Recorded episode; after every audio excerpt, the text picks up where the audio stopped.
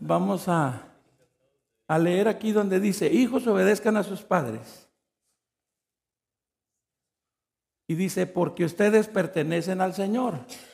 Primero porque son hijos, ¿verdad? Entonces, tenemos nuestros padres terrenales y tenemos nuestro Padre Celestial. Entonces, estamos hablando de que si soy hijo es porque soy hijo y, y desciendo de una familia.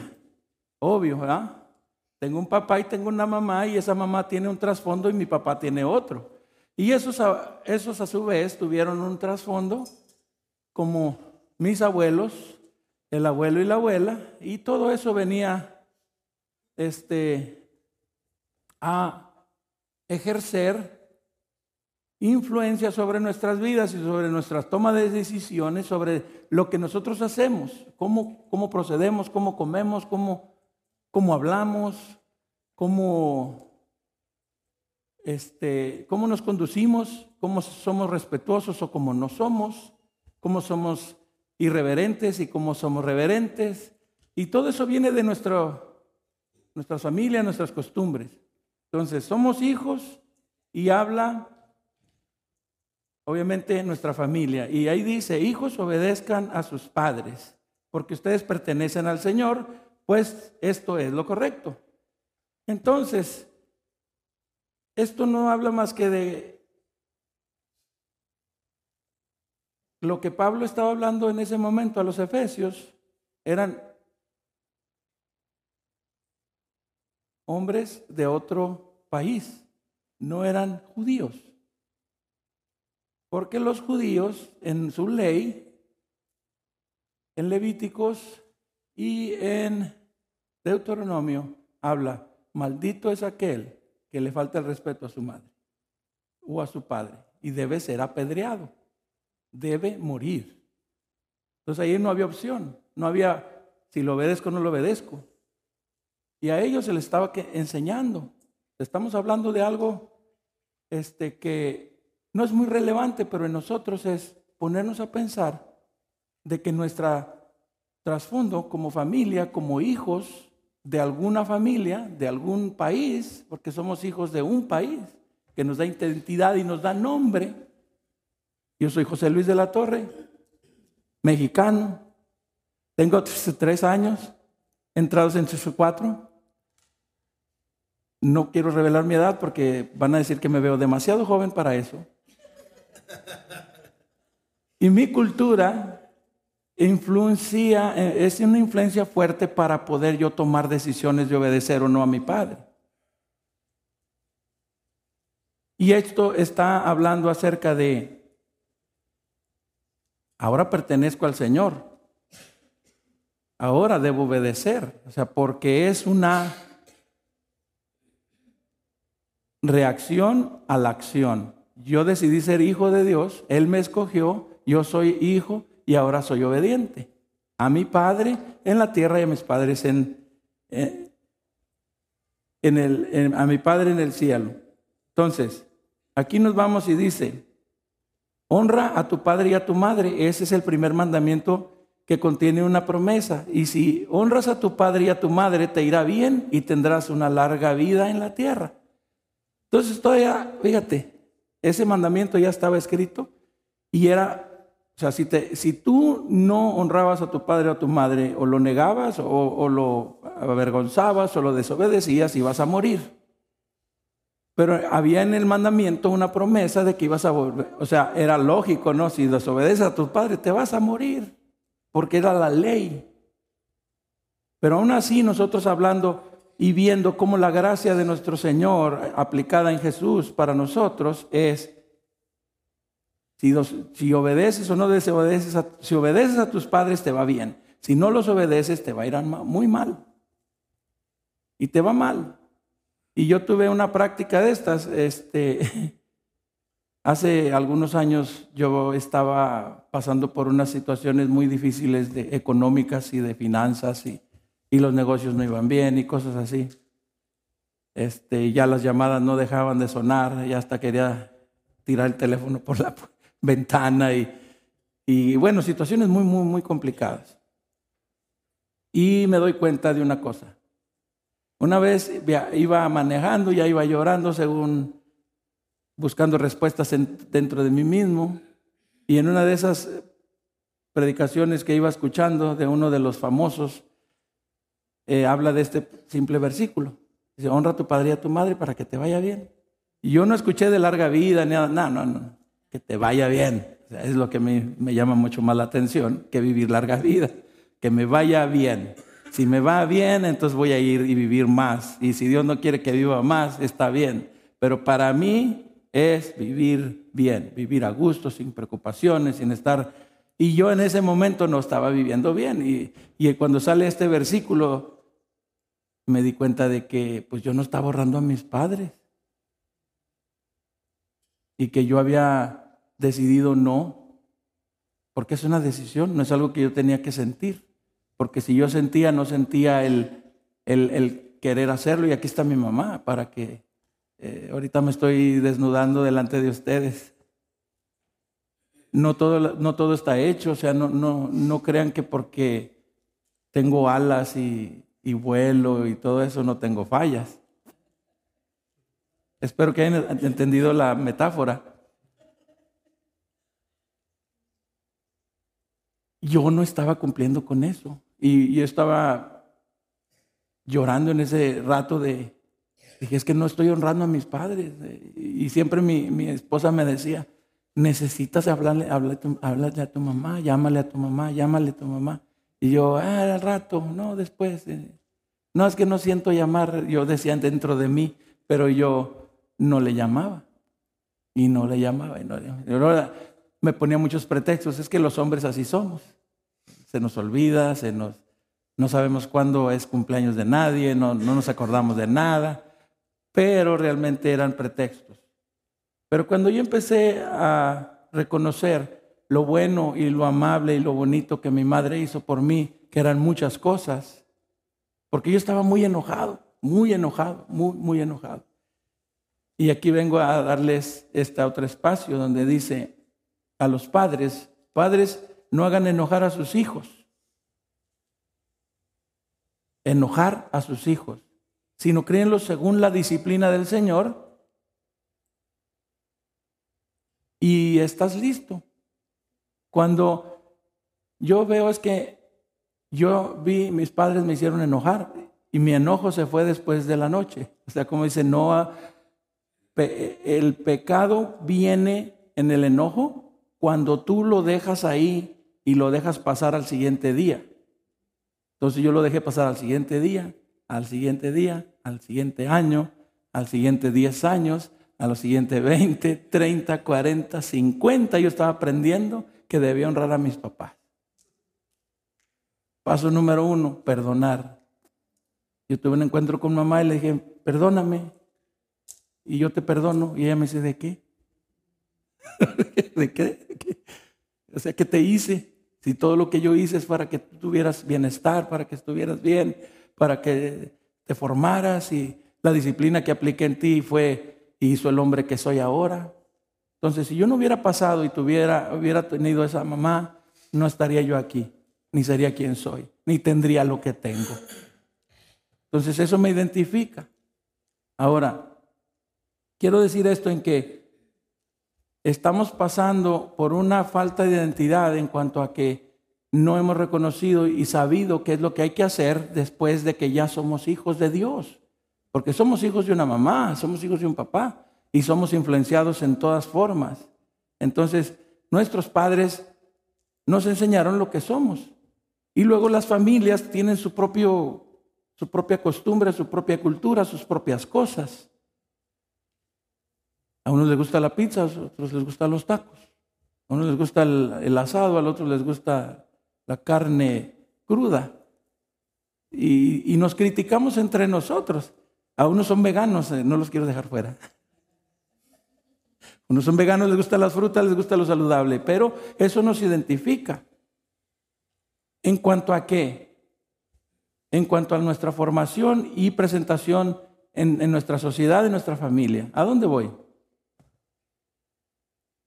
Que después de, haber recibido a Jesús y ser, ser Él el Señor de nuestras vidas y, y nuestro Padre nos adopta y hace todo lo que hizo para que nosotros ahora disfrutemos de sus, de sus beneficios, de su herencia, de su casa, de su salvación, de todo lo que tenemos. Pero aún sin embargo, vemos que nos pasan cosas. Nos enfermamos, nos falta dinero. No nos salen las cosas como, como deben de ser. Estamos perdidos en nuestra identidad. Muchas veces estamos trabajando en el trabajo que odiamos. ¿Sí o no? Levante la mano que está trabajando en un trabajo que odia. Ahorita vamos a orar por él. Mira, él está, ya levantó. Hay que ser sincero. Aquí dice, ahorita voy para allá. ¿eh? Aquí habla la Biblia de eso. ¿Por qué no hemos encontrado nuestra identidad en nosotros? Nunca encontraremos la identidad en Dios tampoco. Si yo no soy, si tú no sabes quién eres, tú no sabes qué tienes. Y si no sabes qué tienes, pues no sabes a dónde vas. Y estamos buscando la manera y las formas y quiero hacer, o sea, yo quisiera ser predicador y cuando veo a Pastor Howard, no, yo quisiera ser como él y yo quiero predicar así como él. Pues no puedo. Sorry, es para él. Yo no, o sea, no puedo hacer eso, porque no es para mí. Lo que Él es, es Él. Lo que soy yo, soy yo. Muchos quisieran tocar la batería como yo, pero no, eso es nomás yo. Gente hace cosas extraordinarias y, queremos ser como ellos y muchas veces estamos perdidos en eso, porque venimos de familias que nos han quitado la identidad. Yo me acuerdo que mi papá me decía, usted es un inútil, usted no sirve para nada. Y yo, ¿cómo? Usted no es, nadie. Cuando llegue a ser alguien, y ya, caray. Y bueno, todas esas cosas te van haciendo mella en el corazón y se te van metiendo. Ahora, yo te digo, eres padre. ¿Cómo le dices a tus hijos? A ver, Cuentas claras, chocolate espeso, dicen en mi, en mi hermoso México. ¿Tú le dices a tu hijo lo mismo? Pero dice que somos hijos de Dios y que debemos hacer las cosas que Él dice, porque ya somos, somos hijos de Dios, son cosas que debemos hacer, porque ya somos sus hijos. Entonces, en este caso estamos hablando de Cosas que me hirieron a mí y cosas que te hirieron a ti. Ahora no nomás tus papás, tus mayores. Y no nada más tus mayores, tus pastores, si, si tú naciste en una iglesia. O tu influencia de que estaba arriba, tus maestros. Ahorita les platico esa anécdota muy bonita. Pero yo puedo decirles que todo eso sí me hizo daño a mí. Y yo lo mismo hice con mis hijos, mis tres hijos mayores. El mayor de mis hijos tiene 41 años. Y yo tengo tres nietos. Es Michelle, es Jonathan y es la más, bueno, acaba de nacer, pero ya nació otro de mi otra hija. Ella era la más chiquita. ¿O no era la otra? Bueno, me están viendo ahorita en internet. Perdón si no me acuerdo. ¿eh? Si no me acuerdo del orden, pero tengo nueve nietos. Y este mi hijo mayor, yo le decía, ah, este está loco. Quítese loco, hágase para allá. Oye, papá, maestro, no, está loco. Y no, está loco. Así nomás, porque pues era como una, pues no se oye feo, ¿verdad que no? No, no se oye como que lo estoy denigrando, que le estoy diciendo cosas eh, en mala manera. Pero uno de esos días sí me llega y me, me jala. Apá, apá, ¿qué pasó, hombre? es cierto que estoy loco. No, hombre, que va a estar loco. Usted no está loco. Hágase para allá, loco. Hágase. Está, está loco. ¿Cómo va a estar loco? es como un decir. Es como una, un, como dicen, una manera de expresar por cultura. Le decimos, desgraciado, hágase para allá. Ay, desgraciadote, ¿cómo te quiero? Esa es una palabra que yo tengo también se me ha estado quitando porque una vez me regañaron. Pero esto es lo que marca muchas veces y, en, maneras que nosotros al poder entender nuestra relación con Dios y nuestra cercanía, no podemos eh, establecer un engranaje perfecto, porque realmente no sabemos quiénes somos todavía. Entonces cada uno de nosotros es algo especial, algo diferente. Sí, yo me casé con Nancy porque es totalmente diferente a mí. Muy diferente. Y muchos se divorcian porque son diferentes. Y realmente qué aburrido sería que todos seamos iguales, ¿verdad? Entonces allá el ingeniero, admirable trabajador, es un hombre, uh, tiene piel de indio, así, y no es ofensivo, es, un orgullo se pone al sol y no le hace daño. Muy trabajador. Viene Luis eh, eh, de Distrito Federal, donde respiran smoke y no sé cómo ha sobrevivido todos estos años sin smoke. Cuando yo llegaba a la Ciudad de México, ah", parecía pescadito que, y luego bien alto. Entonces, y era la gente bien diferente, la gente activa, movida. Eh, familias, ahora conozco hondureños, conozco puertorriqueños, salvadoreños, guatemaltecos, mexicanos de todas partes.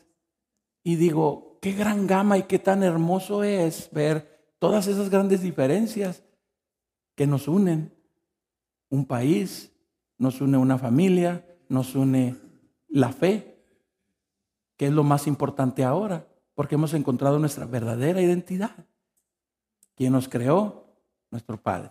Ahora vamos enseguida y vamos a ver si, si realmente somos hijos de Dios. No hagan enojar a sus hijos. Entonces, ¿qué debemos de, hacerles? Darles todo lo que quieren y, y que no se enojen, que no lloren, que no, ¿verdad que no? ¿Qué dice? Hijos, Dice, padres, no hagan enojar a sus hijos, sino críenlos según la disciplina del Señor. La disciplina del Señor. ¿Y cuál es esa? La chancla, la vara, el castigo del iPad. Y ahí viene otra charra, prepárense. Una vez a mi hijo le pregunté, se portó muy mal, hizo algo que no debía y lo llevé al cuarto aparte. Le dije, ¿quieres dos cintarazos o no ver televisión o no jugar play, play whatever, esa cosa, eh, PlayStation por una semana. Dime qué quieres. Nomás me veía. ¿Qué quieres? Dos cintarazos, o sea, cinto, o no jugar PlayStation en dos semanas. ¿Qué quieres? Y me dice, un trenecito de control remoto. Usted no has entendido el concepto, te estoy castigando. Los damos a elegir. Y como decía Pastor Juan, cómo él hace con sus hijas, es admirable, porque es muy difícil que una, que una de tus hijas no le pueda ceder lo que, lo que quieren. Pero tenemos que ser por amor firmes con ellos, en todos los aspectos. Y ahí vemos, somos hijos del Señor, los disciplinamos de verdad. Dice, hagan esto, dice aquí.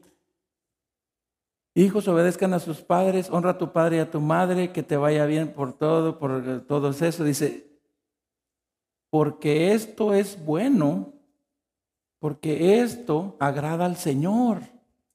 O sea, nuestro Padre, Padre, el mero mero, nos dice que hagamos esto para que, para que Él se agrada de ello.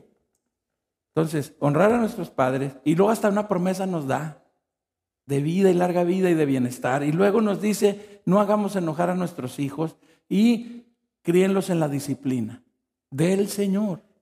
¿Y cuál es esa? ¿Cómo es eso? ¿Con qué se come? Unos que vendimos de, trasfondos religiosos de dale con la vara en el nombre, ¿no? Saca la manga larga y dale duro. Otros, no, déjalos, es que el Señor es tan amoroso y tan dadivoso y no le hagas nada. ¿Cuál es la disciplina del Señor? ¿La que nosotros aplicamos y creemos que es la disciplina que nos aplicaron nuestros padres? ¿O es la, esa es la misma que es la disciplina del Señor? ¿Es la misma? Pregunto. Yo aquí, y yo y ustedes estamos en la misma. Yo les pregunto a ustedes para ver si ustedes me enseñan, porque estoy en esas disyuntivas. ¿Cuál es la disciplina del Señor? ¿Nos vamos al Antiguo Testamento o nos vamos a la gracia? ¿Cuál quieren? ¿Cuál quieren? Yo creo que la gracia, porque allá ya estábamos bien fríos, muertos. Créenlos en la disciplina del Señor. Cuando estamos hablando de esto, estamos hablando, y yo les dejo esto de tarea, no les voy a decir qué es eso. No se los voy a decir. Ustedes como hijos de Dios y adultos, hijos, ya deben de saber cómo encontrar esta respuesta. Y algunos de ustedes por ahí, cuando los vea en la próxima semana, les voy a preguntar a ver si ya tienen la respuesta, que yo también la voy a buscar. El, antes de estos días, mi esposa y yo estuvimos platicando acerca de eso. Y dije, vemos los hijos de un pastor que es, es una iglesia gigantesca, sus hijos son maravillosos, son, tienen alas, vuelan, querubines, son hermosos. Eh, y todo ese rollo, digo, ¿cómo le hicieron? ¿Cómo es? ¿Cómo? Pero luego veo hijos de otros y, luego veo cómo son, no van a la iglesia, dicen que ya no creen en Dios, que ya, ellos ya no quieren nada. Veo a mis propios hijos y cuando le pones rostro y nombre a esto, dices, ¿qué hice? Discipliné a mis hijos realmente como, como, como dice aquí. Y resultados hablan. Yo amo a mis hijos sin, ustedes no saben, porque no son los suyos, pero son míos y los amo tanto que para mí no tienen ningún defecto. Mas, sin embargo, lo que ellos en sus decisiones están tomando, yo lo único que sé es que Estamos aprendiendo y estamos buscando, estamos entendiendo y identificándonos. Y Dios sabe todas las cosas. Y yo me desnudo delante de ustedes. Mi corazón y mi espíritu, porque lo demás está muy feo. Ustedes no quieren ver eso. Dice, ahora habla de los esclavos. Dice, esclavos obedezcan a sus amos con profundo respeto, sírvanlos dice respeto. Esclavos son los trabajadores, los empleados. Yo soy empleado y ¿cuántos son empleados aquí? Yo creo andan vestidos, traen buen carro, quiere decir que trabajan para alguien, o que hay algún patrón por ahí, ¿cierto? Entonces dice, respeto, traten a sus patrones con respeto. ¿Los tratamos con respeto? Ahora, ¿qué es respeto? ¿Qué es respeto para ustedes? Ya no les voy a sacar el diccionario. ¿Qué es respeto para ustedes? El ser tratados como uno quiere ser tratado. Eso es lo más fácil. Eso es respeto. Yo quiero que me trates como yo te trato. Entonces, si yo llego, te abrazo, te beso y todas esas cosas, a lo mejor me estoy pasando el del respeto. Pero si tú recibes el mismo trato de bien de, buscar el bien por ti y hacer por ti lo mejor es el, respeto. O sea, estoy esperando lo mismo de ti. Entonces, si tú eres el empleado, no es que no me paga bien. Cuando tú entraste a un trabajo, le dijiste, ¿cuánto te vas a cuánto quieres ganar? No, pues quiero ganar 12 o 15 o 20. Y ellos dijeron, sí, ahora me perteneces por 20 o 15 o whatever. Ahora no, pues ya cuando andas trabajando, no, me paga re poquillo, no, hombre, es bien abusón, no, hombre, no, hombre, no, hombre, no, hombre, no, hombre. Pero es que yo en ese momento necesitaba el ingreso. Yo en ese momento no, no me gusta el trabajo, pero son 15 y pues ande, con eso tengo. Yo mantengo, mando para México, mando para Honduras, mando para Salvador, mando para donde mande, pero no puedo estar sin trabajar. Entonces estamos siendo deshonestos en, nuestro, en nuestra manera de, y aquí vamos a eso. ¿Hay respeto a nosotros para nuestro patrón? Porque dice que somos hijos de Dios. Entonces quiere decir que ya debe haber respeto. Creo. Sí hay. Y luego aquí dice más, aquí se va, o sea, como que aquí Pablo se pasó, ¿ah? pero bueno. Dice, sírvanlos con sinceridad. ¿Qué sinceridad? Sírvanlos con, sí sabemos es servir, pero ¿qué sinceridad? ¿Qué sinceridad? Sincero. O sea, sin cero. Sincero. O sea, yo íntegramente sirviendo a alguien sin condición, sincero, sinceramente, sin alguien me está forzando por, ah, es que me paga 200 dólares la hora, le sirvo. ¿Y cómo no le va a servir? Te paga un dólar, híjole, tacaño y esto. No, no, sírvele con sinceridad. ¿Eres hijo de Dios? Sirves con sinceridad. ¿Será? Entonces, ahí es que nosotros debemos enforzar estas cosas como para decir, aquí estoy y voy para allá. Aquí estoy y voy para acá. Pero si no sé, que si estoy aquí, quiero ir para allá, pero no sé dónde estoy, entonces me voy para allá o para allá o para acá. ¿Por qué no sé dónde estoy? No, soy, no sé dónde estoy parado, no sé cuál es mi problema. Entonces, sinceridad. Y hay una canción bien bonita de esto. Y luego dice, traten de agradarles todo el tiempo. Un ratito. Una hora. Cuatro horas. Todo el tiempo. Todo el tiempo. Todo el tiempo. Todo el tiempo. Entonces yo estoy trabajando, me están pagando, estoy honrándolo, estoy respetándolo y ahora le estoy agradando todo el tiempo. Entonces todo el tiempo es todo el tiempo. Yo llego, agarro y me pongo a trabajar. No estoy ahí ya. Ah, espérense. Pues lo voy a compartir. No, y, y, luego dicen, yo no me entretengo mucho porque veo puros shorts. O sea, puros videos pequeños de, no sé, un minuto o 30 segundos. No sé cuánto duran porque no los he contado.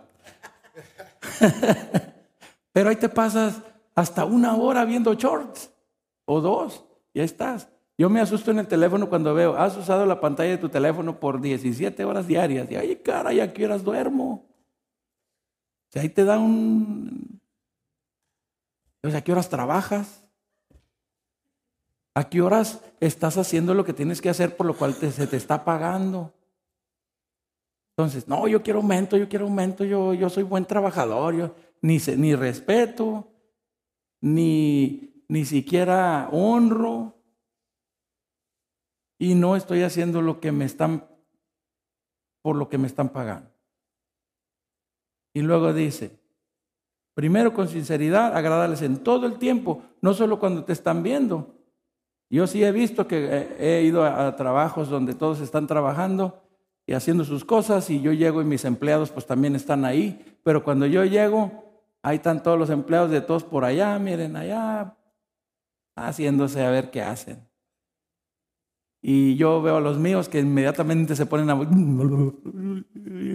Y ah, caray, pues si llegaron a las ocho, no han instalado nada, ¿qué pasó? O sea, ¿lo van a engañar a uno? ¿Tú crees que uno se chupa el dedo? ¿Tú crees que soy el patrón porque ya nací patrón? no. O sea, nadie podemos hacer tonto. Llega el patrón de los pintores, no hombre, las escaleras chillan y, todos pintando muy rápido. Y dice, ese ni es el color, pero ahí estoy. Ay, no era el cuarto, ¿qué hay? Así, así mismo Luis, él tiene sus pintores, sus empleados, y él llega y dice, bueno, ese cuarto yo lo pinto en 20 minutos y llegué hace tres horas y no lo han terminado. ¿Qué pasó? Entonces estamos honrando y estamos haciendo lo que nos están pagando por hacer. Entonces, eh, aquí, ¿por qué menciona Pablo todo eso? ¿Para qué? O sea, Pablo debería habernos dado ya, miren, así se usan las armas, así se va a poner todo. No, no, no, no. Dijo Dios, tienes que primero lidiar contigo mismo y ponerte de pie y hacer las cosas. Dice que cuando eres niño eres esclavo, aunque seas el hijo del rey. Todos nacemos como hijos y somos hijos y somos chiquitos.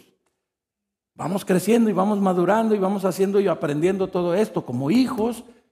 Dicen que una persona que ha madurado o que ya, este, ya le puedes confiar algo es porque ya se puede, ya puede poner en práctica lo que ha aprendido.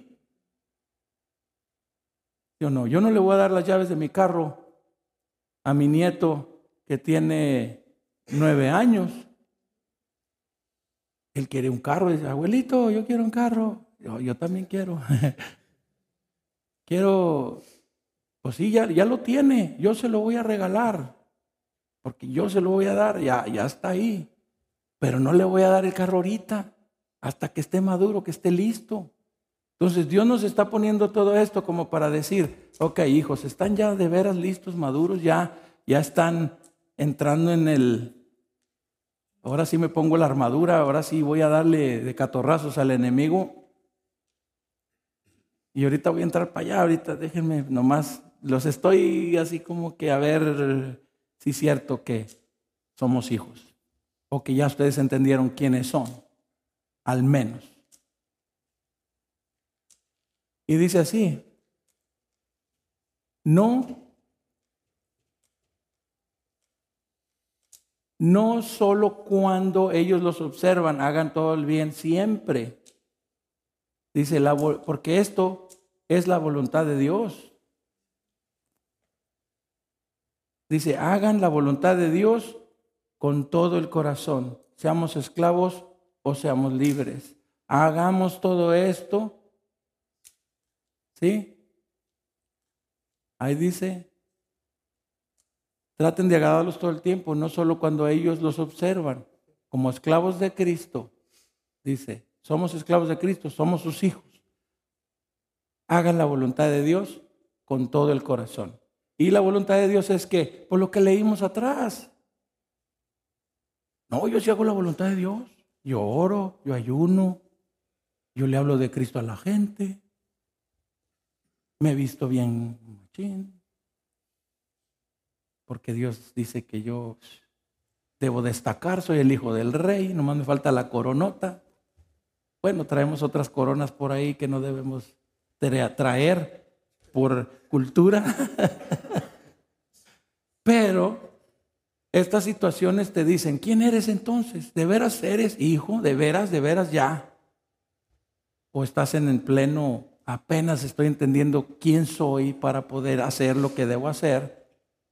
Entonces, si todas estas cosas que te estoy mencionando estamos incumpliendo, yo no voy a leer lo que dice de los amos, ¿eh? porque eso no, eso no encaja en esta enseñanza. No, sí encaja. Eso dice para los eh, eh, empleados, porque aquí ya no hay esclavos. Eso parece ser que ya se acabó, ¿verdad? Pero ahora dice, ustedes amos. O sea, ahora ahí vienen las piedras para el patrón. Ahora ustedes patrones, traten a sus esclavos de la misma manera, no los amenacen. No los amenacen. No dice otra cosa más que no los amenacen. ¿Y a qué se refiere con no amenazarlos?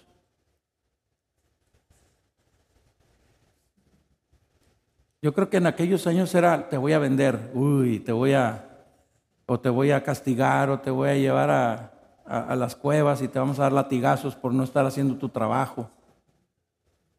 Y yo creo que me viene a la mente ahorita, gracias Espíritu Santo, y me dice, no amenaces a tus empleados, mira, si no estás haciendo bien esto, te voy a correr. Y te voy a cobrar multas y te voy a cobrar y te voy a hacer cargos a ti y te voy a... Mi esposa siempre me dice, es que debes de cobrarle a ellos eso, porque mi esposa es la contadora y la que paga, entonces dice, aquí estamos perdiendo, esta persona no está activándose o no está haciendo, no está, no está dando el rendimiento. Y le digo, ok, y no sé yo cómo hacerle, cómo asustarlos, le digo, pues háblales tú, mándales un memorándum, mándales un texto, diles algo pero aquí dice algo muy importante. Dice, recuerden que ustedes tienen el mismo amo en el cielo y él no tiene favoritos. Ahora, yo estoy asustando a mi empleado, ¿qué me está diciendo Pablo? Que el Señor, el papá, el amo del mero mero, también me va a asustar a mí y me va a amenazar. Dice, si tú estás amenazando a tus trabajadores, el que está ahí arriba también va a tomar lo mismo contigo. O sea, dice, acuérdate que somos esclavos y servimos todos al mismo amo. Entonces, ¿cómo es que debo proceder en todo esto? Pues como cumpliendo su voluntad con todo el corazón. Entonces, cumpliendo la voluntad de Dios, aquí se conjuga todo esto. Pablo habla de lo que tienes que hacer y de lo que ya debes de ir analizando que estás haciendo y luego empieza a decirte los procederes de obedecer, de someterte a la autoridad de la casa, a la autoridad del trabajo y a la autoridad espiritual. Entonces, ahora sí, estamos listos para, ya obedecimos todas estas cosas, ya pasamos el examen. El otro día eh, estoy muy orgulloso de mi esposa porque tiene como tres títulos ahí ya bien acumulados, ya hasta me da envidia. Yo creo que también me voy a meter a la escuela otra vez pero ella estudia todo el tiempo, es bien trabajadora. Yo no sé, o sea, yo no sé qué Dios hizo, este, o qué le hiciste a Dios para merecer un hombre como yo. Sí, te está castigando conmigo. y en esto es como que todo esto va en función de cómo te vas preparando y cómo vas haciendo las cosas. ¿Cuántos saben qué es esto?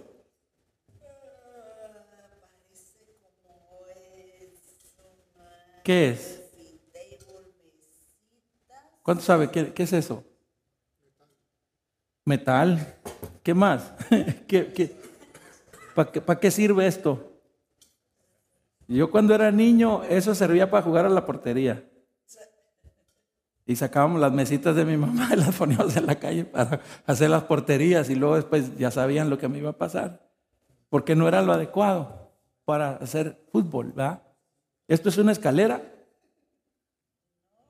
Pero, pero, pero, pero, ¿puedo? O sea, ¿puedo alcanzar algo con esto? No es una escalera, pero puedo. ¿Puedo hacerlo? ¿Va a ser fácil o va a ser complicado? Es un poquito riesgoso, ¿no? ¿Cierto? Esto es un sillón.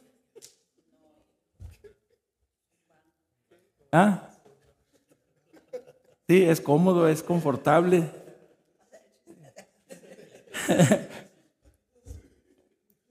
es una escalera. No, esta es para pegarle al marido cuando se porta mal. No. ¿Ahora dónde voy? ¿Esto puede servir como un arma? ¿Sí? Entonces voy a ir a la batalla. Vente enemigo, ahorita te voy a dar.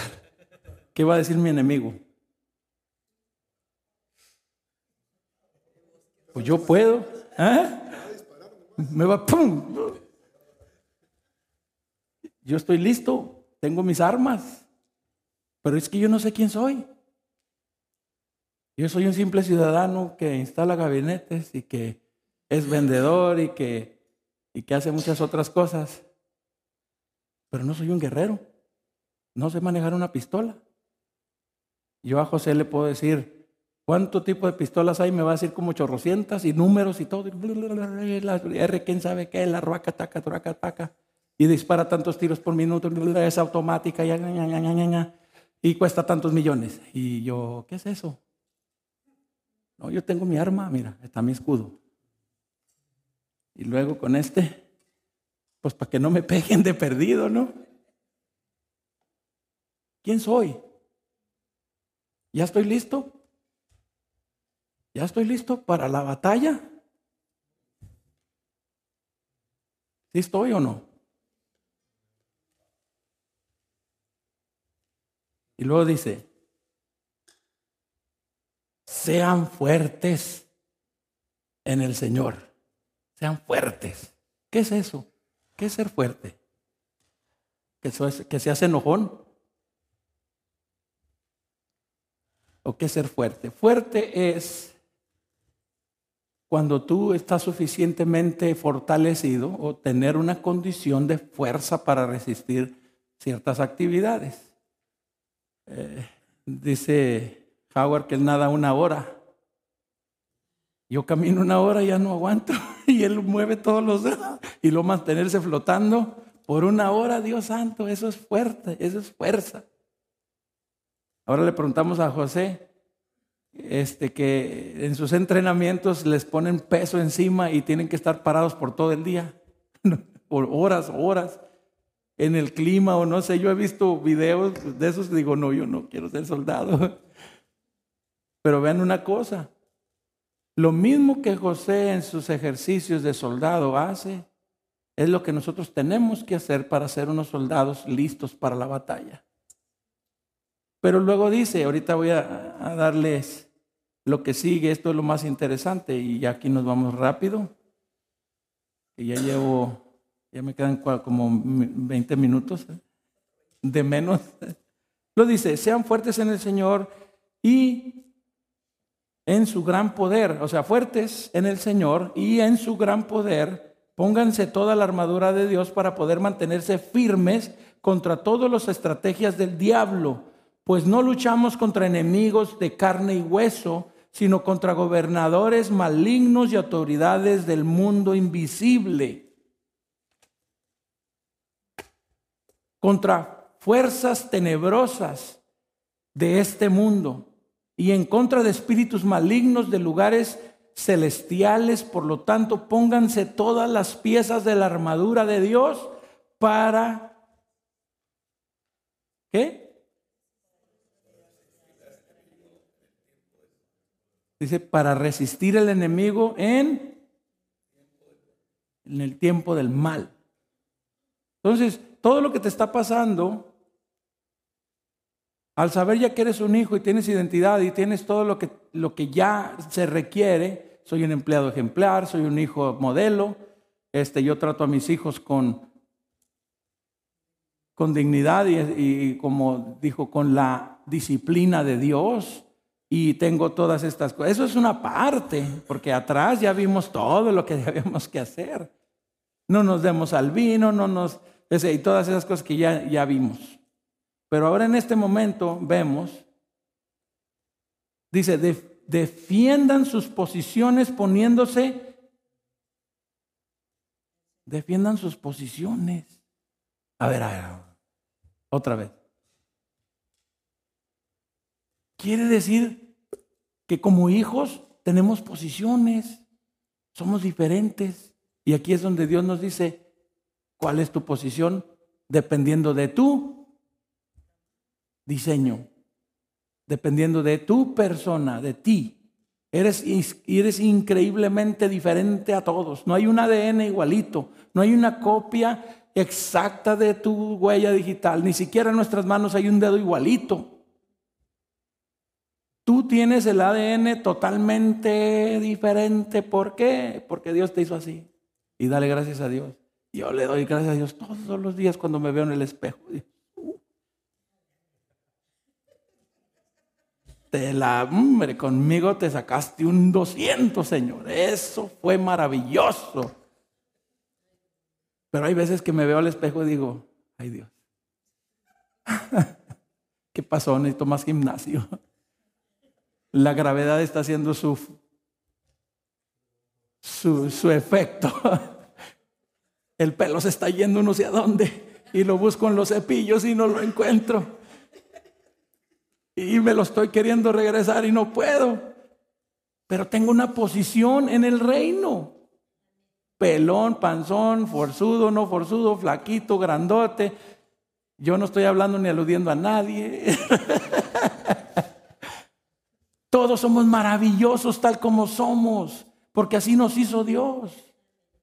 ¿Eres mexicano? No, hombre, eso es una ofensa. No, para mí eres mexicano y es a toda honra y para la gloria de Dios, porque así me hizo aventado y, y de todo. A mí me dicen, contrata salvadoreños y hondureños para hacer trabajos detallados, con calidad, con toque, con suavidad. No contrates mexicanos, esos son más duros, esos hacemos frame, hacemos todo lo más duro, lo más rústico. Para eso servimos nosotros. Características de cultura, de lo que tú quieras, pero Dios nos hizo en una manera que hasta nos dice, tomando y defendiendo su posición como hijos, cada uno de nosotros debe saber qué posición tiene. Y si no sabemos, pues hay que buscarla, hay que encontrarla, hay que... Aquí los que estamos arriba tocando somos guerreros y somos los levitas que van enfrente. ¿Sabes qué? Los judíos ponían a los músicos primero. Imagínate. Vamos a la guerra y, y los otros con los destos de fuego y, los cañonzotes y todo, y los judíos ay Dios mío, ay, gloria a tu nombre, Señor. No, pues cierra los ojos y ahí voy, Señor. Pero iba el ejército armado con alabanza y con... No era para... Fíjense bien, esta arma era muy específica, era la adoración, es un arma. Tú eres adorador, eres uno de los guerreros que va a ir al frente. Ahí el diablo te va a pegar primero. Entonces dice, ponte el cinturón de la verdad. Yo creo que ya necesito uno más grande. O pantalones más chicos. ¿Será? Menos tortillas. Ya mi señora está haciendo de avena. Este, cinturón de la verdad, la verdad. Y luego leí uno de los, ¿por qué decía el cinturón de la verdad? Decía que era el equipamiento de los soldados romanos. Y era un, cinturón que era como que los hacía de la realeza, de la verdad, de lo que era real, que era un soldado con, era como una demostración de, de no vulnerabilidad, vulnerabilidad, vulnerabilidad. Vulnerabilidad. Fui al colegio por muchos años y se me olvidó. la vulnerabilidad. Y esto, ¿por qué dice de la verdad? Nosotros, esta es un arma muy poderosa para atacar a Satanás. No, es para defendernos. Porque dice, que son espíritus y son entes espirituales que están flotando aquí y nos traen como si fuéramos trapeador, ya nos enfermó esto, ya se nos enfermamos acá, ya nos dio esto, Dios nos dio lo otro, nos duele acá, todo está pasando en nosotros y nosotros solamente resistimos. Nos está, o sea, el cinturón, bueno, el cinturón de la verdad y significa que nosotros tendremos que ser genuinos y verdaderos ante todo. Y yo también me da hambre, yo también voy al baño.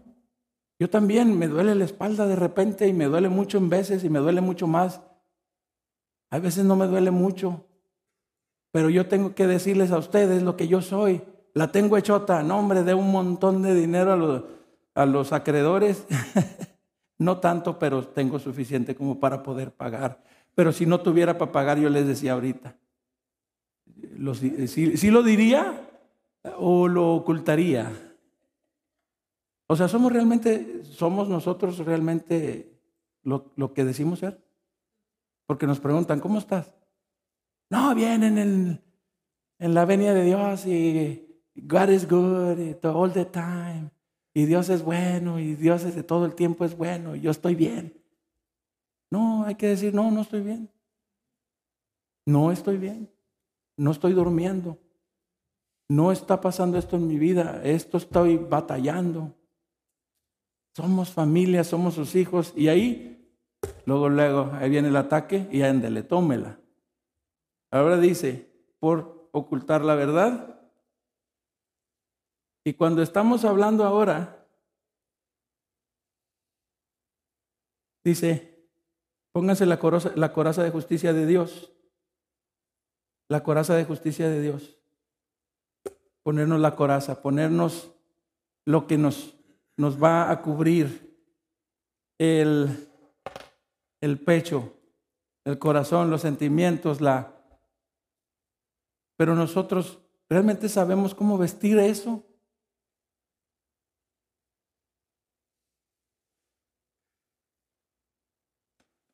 Voy a, a tratar de hacer un ejemplo. Pásale, Ángel, porfa. No, quiero que. Le voy a poner la coraza. Póngasela.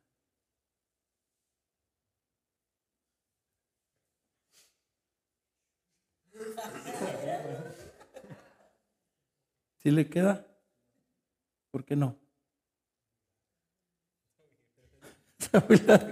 Parece abrigo. ¿Por qué no le queda? ¿Por qué? ¿Por qué? ¿Por qué? ¿Por qué no le queda? ¿por qué? Yo veo que no es de él. Este está hecho para quién? Pues muchos queremos usar la coraza del otro, defendernos de. No, el pastor me póngase la coraza, el pastor póngase enfrente. Él es el que nos defiende, el que nos ataca, el que anda orando por todos, echando fuera demonios y todo. ¿Y nosotros? Usando la coraza de otro. Coraza de justicia. No es justo, no es justo. No es justo que Él use mi coraza. No le queda de todas maneras. No está la medida, no está en el punto. Entonces, gracias. No estamos realmente haciendo que poniéndolo la coraza, no la estamos usando. Entonces, ¿qué? Va a llegar el enemigo y ¿qué va a hacer con nosotros?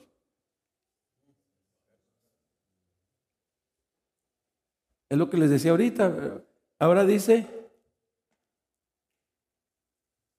usen el calzado, dice la paz que proviene de la buena noticia. La paz que proviene de la buena noticia es cuando tú compartes de, la, de las buenas nuevas, o sea, del Evangelio, que tú compartes con alguien. Y dice que es la voluntad de hacer, porque lo que es el calzado es la voluntad de ir, de, de poder ir, de poder ir y moverte. Ahora, Dice, póngase la salvación como casco y tomen la espada del Espíritu, la cual es la palabra. Entonces la salvación, muchas de las veces estamos pensando que la salvación no es de nosotros, que tenemos que pelear por ella y a veces pues esa identidad no nos da libertad para creer que somos realmente salvados. No es que yo tengo que caminar de aquí a allá para ser salvo, para que mi salvación no se me vaya a ir.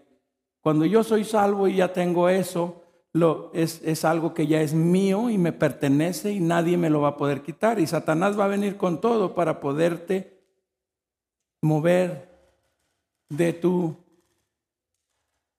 de, lo que tú estás creyendo para hacerte dudar. Entonces, estamos entonces ahora realmente entendiendo que todas estas cosas solamente le van a quedar a los hijos de Dios estas armas y esto se está utilizando, ¿de veras lo estamos utilizando? Vienen situaciones donde ahorita los ataques son así, el ataque es diario. Ahorita si podemos hablar de, guerra, estamos viendo la guerra que se están pasando ahorita y ellos están todo el tiempo planeando cómo destruir a su enemigo. Uno con el otro. ¿Y nosotros qué estamos planeando? como hijos de Dios que hay una guerra, hay una guerra, hay una guerra, todos los días, todos los días hay una guerra. Todos los días están los entes celestiales tratando de arrebatarte y de robarte, quitarte de tu paz, hacer que tú claudiques y reniegues de Dios. Quiere quitarte tu identidad, quiere quitarte tu herencia, quiere quitarte a tu familia. ¿Qué es lo que tú estás haciendo?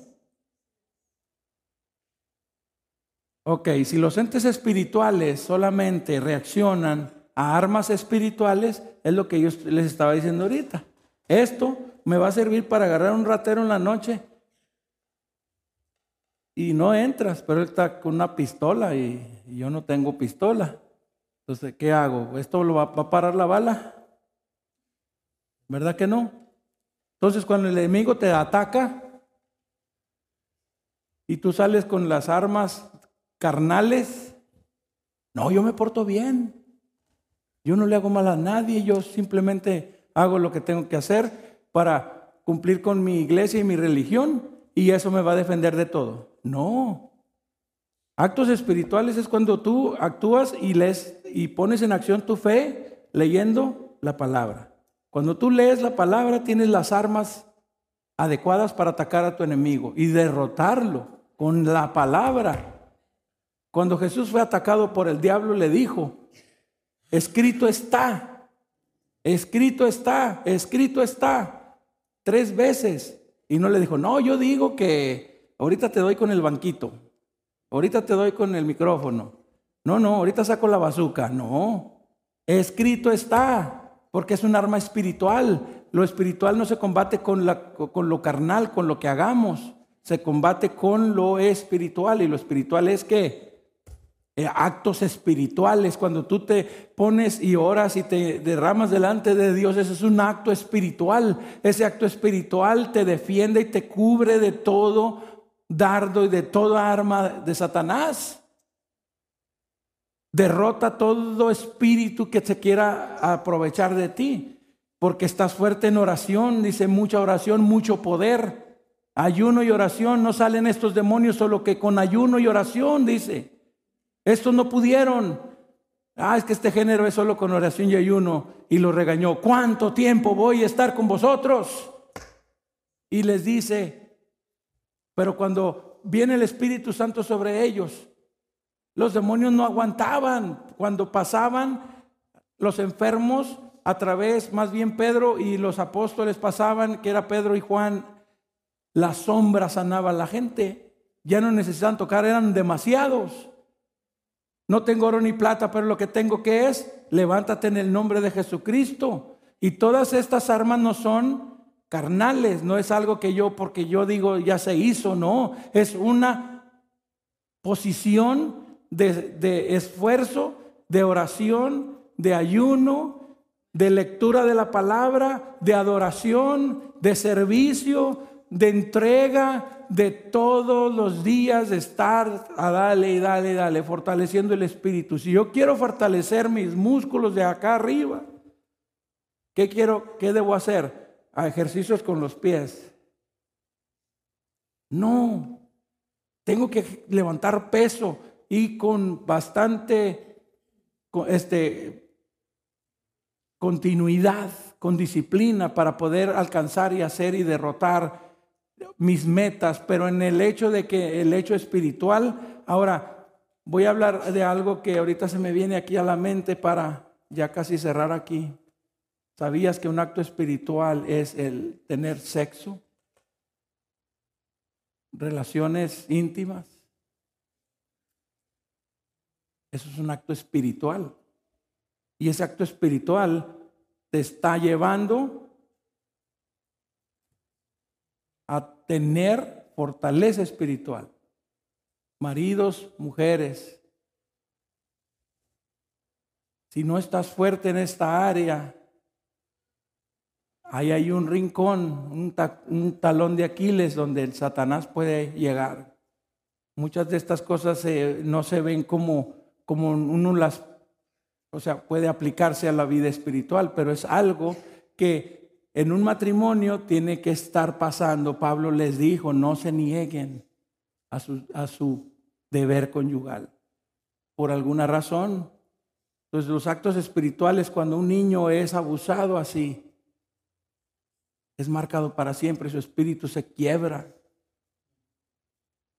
Y yo puedo decirles que en mi vida pasó todo eso, en mí, en abuso físico, abuso sexual, y todo eso derivó en orgullo, en, todas esas cadenas de que me ataron a no perdonar, a no salir adelante en todas las cosas que Dios ya había puesto en mi vida.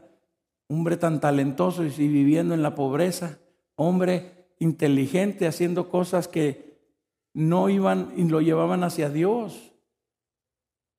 Cuando Dios me encuentra y soy su hijo, entonces me da todas estas armas y descubro quién soy en Él y ahora a combatir, a combatir al enemigo. No se trata de hacer por qué los judíos ponían a los levitas enfrente a cantar. ¿Por qué? Porque la guerra que ellos tenían era así, con carne y sangre, pero también eran demonios y potestades que estaban controlando a aquella gente.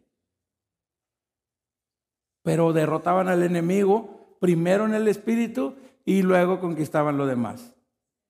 Entonces así vamos nosotros, con adoración, con decisión y con expectando que todos los días es un trabajo, todos los días tenemos que estar demostrándole a Dios que somos sus hijos. No, todos los días vivimos como sus hijos y somos sus hijos. Y hemos establecido su reino. ¿De veras? ¿Hemos establecido su reino?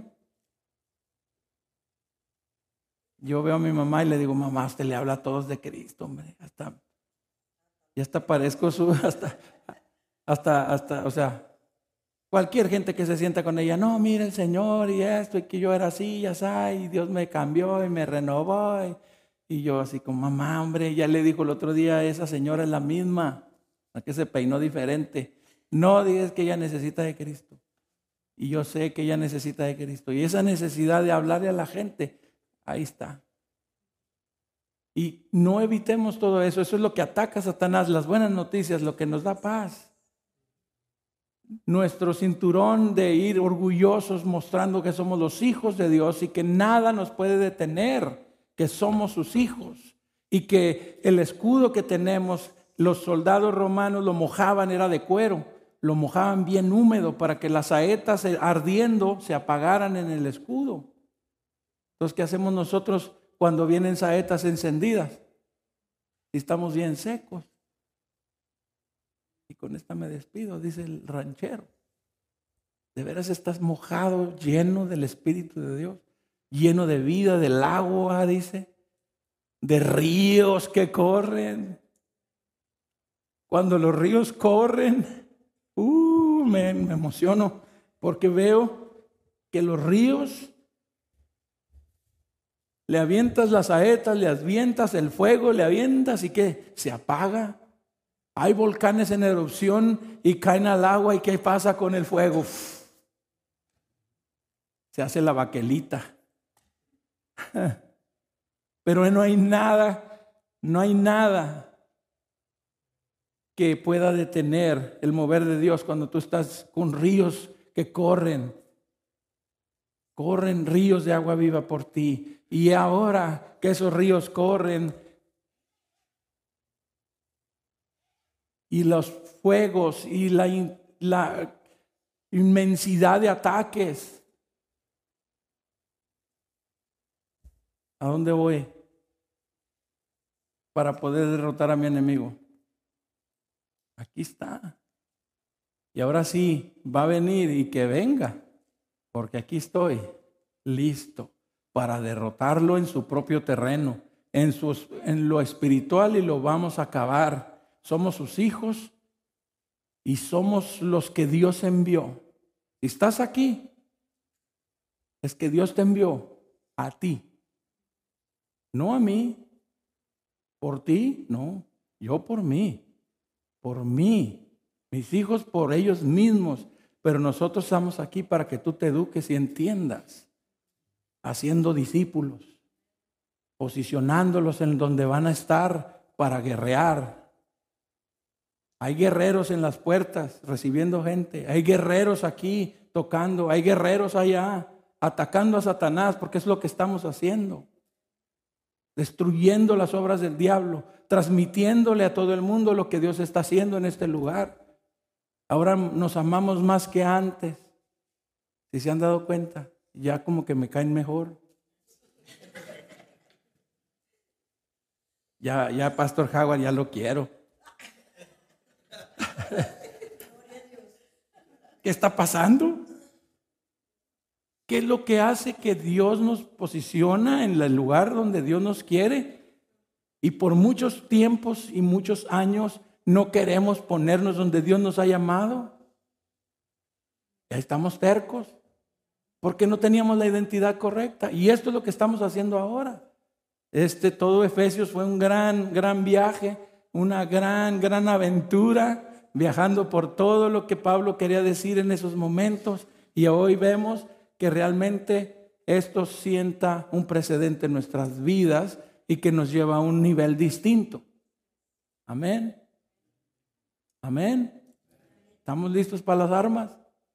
Y para aprender en la siguiente season, en la, en la siguiente serie, donde nos vamos a equipar y donde vamos a saber cómo equiparnos, cómo entender realmente cómo se usan las armas estas. Es la expectativa, es por eso que aquí es como que aquí está el tesoro, aquí está todo lo que necesitas. Aquí está para hacer grandes, grandes negocios, aquí está haciendo para grandes, grandes hazañas, grandes familias. Aquí está. Y no se la pierdan, próximo domingo, en este lugar a la misma hora. Dios les bendiga.